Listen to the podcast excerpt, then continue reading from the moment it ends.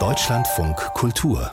Fazit der ganze Monat März ist in Berlin der Fotografie gewidmet. Viele Galerien und Museen präsentieren besondere Schwerpunkte und auch die Studierenden und Absolventinnen von Fotoschulen aus Berlin, Potsdam und auch aus Wien zeigen ihre Arbeiten. Unter dem Titel Drängende Gegenwart zeigen diese Nachwuchsfotografen ihren Blick auf die Krisen unserer Zeit und Ingrid Wenzel hat sich für uns die Ausstellung angesehen.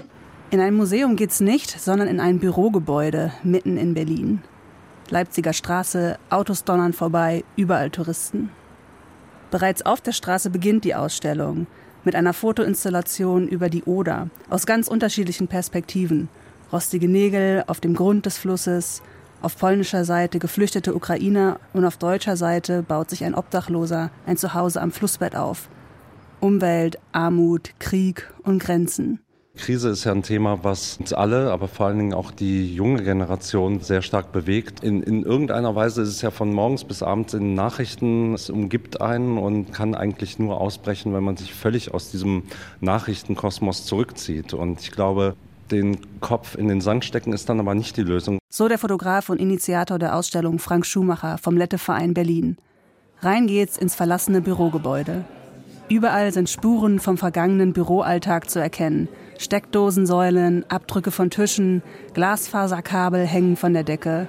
An den Wänden hängen mal klassisch gerahmte Bilder, dann sich überlagernde Mikrobenfotos, Pixelfotografie mit nach Farben sortierten Hashtags, ein fassadengroßes Tuch mit einem aufgerissenen Mund aus dem Blasenströmen, ein Schwarz-Weiß-Porträt einer Kuh, Gedichte auf blanken Beton geschrieben, daneben farbenfrohe Fotos von Mädchen und Frauen aus Ghana, die sexualisierte Gewalt erfahren haben.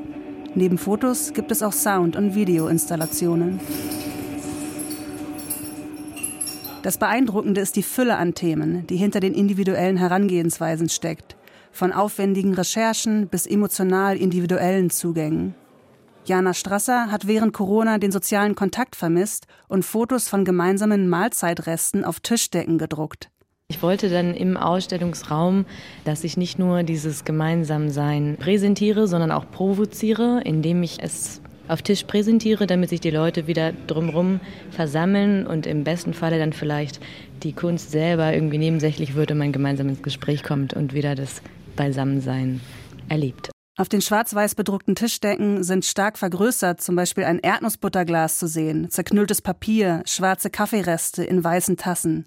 An der Wand ein Porträt der Künstlerin in Form eines Kuchens.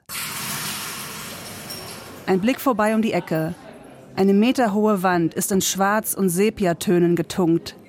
Der Fotograf Florentin Kurz hat Chemikalien, die man eigentlich benutzt, um Fotos zu entwickeln, direkt auf die Wand aufgetragen und mit Licht reagieren lassen. Die ganze Bürowand wird so zum abstrakten Schwarz-Weiß-Foto. Ich finde, dass es auf jeden Fall ein super spannendes Medium ist, gerade in einer Welt, wo so viele Bilder gemacht werden und da wirklich zurück auf das Ausgangsmaterial zu schauen und wie funktioniert das eigentlich, warum ist Material lichtempfindlich, finde ich, ist eine angenehme Spannung. Ein Stockwerk höher zeigt Lawrence Samuel seine Recherche zum Thema Sand und wo er überall vorkommt. Also Fürs Bauen, um Wasser zu filtern. Es ist in unserer Farbe, in Glas, in all unserer Elektrik. Es ist wie ein Grundpfeiler unserer Wirtschaft. Mit seinen Fotos macht er auf eine drohende Sandkrise aufmerksam, vor der auch die UN warnen. Ein Foto zum Beispiel zeigt das höchste Gebäude der Welt, den Burj Khalifa, der mitten in der Wüste gebaut wurde auf Sand, aus Australien. Auch Fotos gibt es wie Sand am Meer. Heute ist jeder mit seinem Smartphone ein Fotograf. Was motiviert die Nachwuchsfotografinnen, das Handwerk zu lernen? Also. Ich habe tatsächlich zwei Jahre lang nicht fotografiert. Ich tue mich damit schwer. Ich investiere so viel Zeit, Energie und Geld in diese Serie und die meisten Leute, ich selber auch, wir scrollen auf unserem Handy durch Artikel und Fotos in Sekunden, dass ich manchmal bezweifle, dass wir die öffentliche Meinung beeinflussen können, so wie früher.